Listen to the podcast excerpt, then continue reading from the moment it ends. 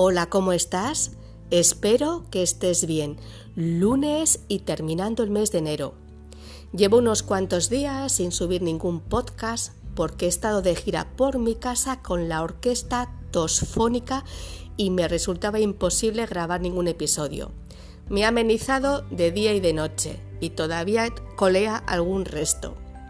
Pero estoy aquí ahora con ganas de compartirte vitamina P de palabra y lo haré con la que se considera una de las palabras más bonitas del mundo y que engloba por sí misma una filosofía de vida y un mantra muy particular. Me estoy refiriendo a Nankurunaisa, palabra japonesa que correspondería a el tiempo lo arregla todo. Todo irá bien o todo pasará por poner algunas equivalencias. La palabra Nankurunaisa es un mantra del idioma okinawense. Se trata de una lengua que se habla en Okinawa, la segunda ciudad más grande de la prefectura japonesa Okinawa, después de Naha, y está ubicada al sur de Japón.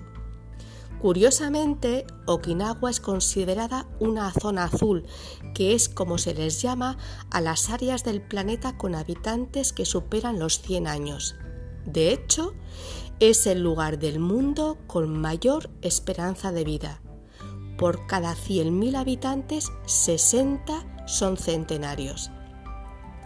Nankurunaisa tiene un origen muy ancestral que engloba, según investigaciones sobre la palabra, el siguiente significado.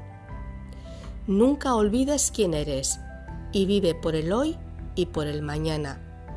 Que jamás se te olvide sonreír por terrible que haya sido tu día. Y recuerda que el próximo día el sol te recibirá con una gran sonrisa. Así que haz lo mismo. Bonito, ¿verdad? Si desgranamos la palabra para ir a su significado, estaría formada por nanjuru o nankuru, que significa el adverbio de alguna manera, nain, que significa llegar a ser, y sa, que es para darle énfasis y es algo propio de esta zona de Okinawa.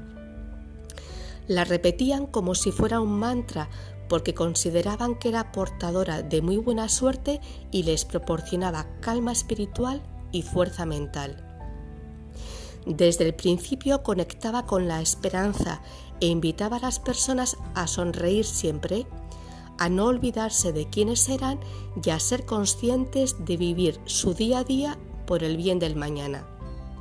Aboga porque conserves tu autenticidad y porque no pierdas de vista los valores que te han conducido a ser la persona que eres ahora.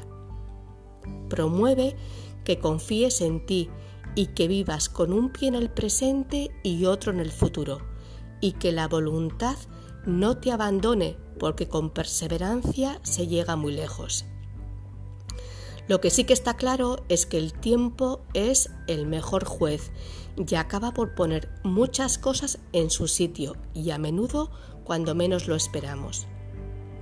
Es fundamental comprender que construimos nuestros pensamientos en base a las palabras y de ahí la relevancia de saber con qué palabras viajamos, cuáles son las que más nos visitan, si tenemos alguna que nos rescate en caso de desasosiego, porque al final acaban por ser nuestros faros y una palabra puede, aunque resulte increíble, cambiar el rumbo de nuestra vida.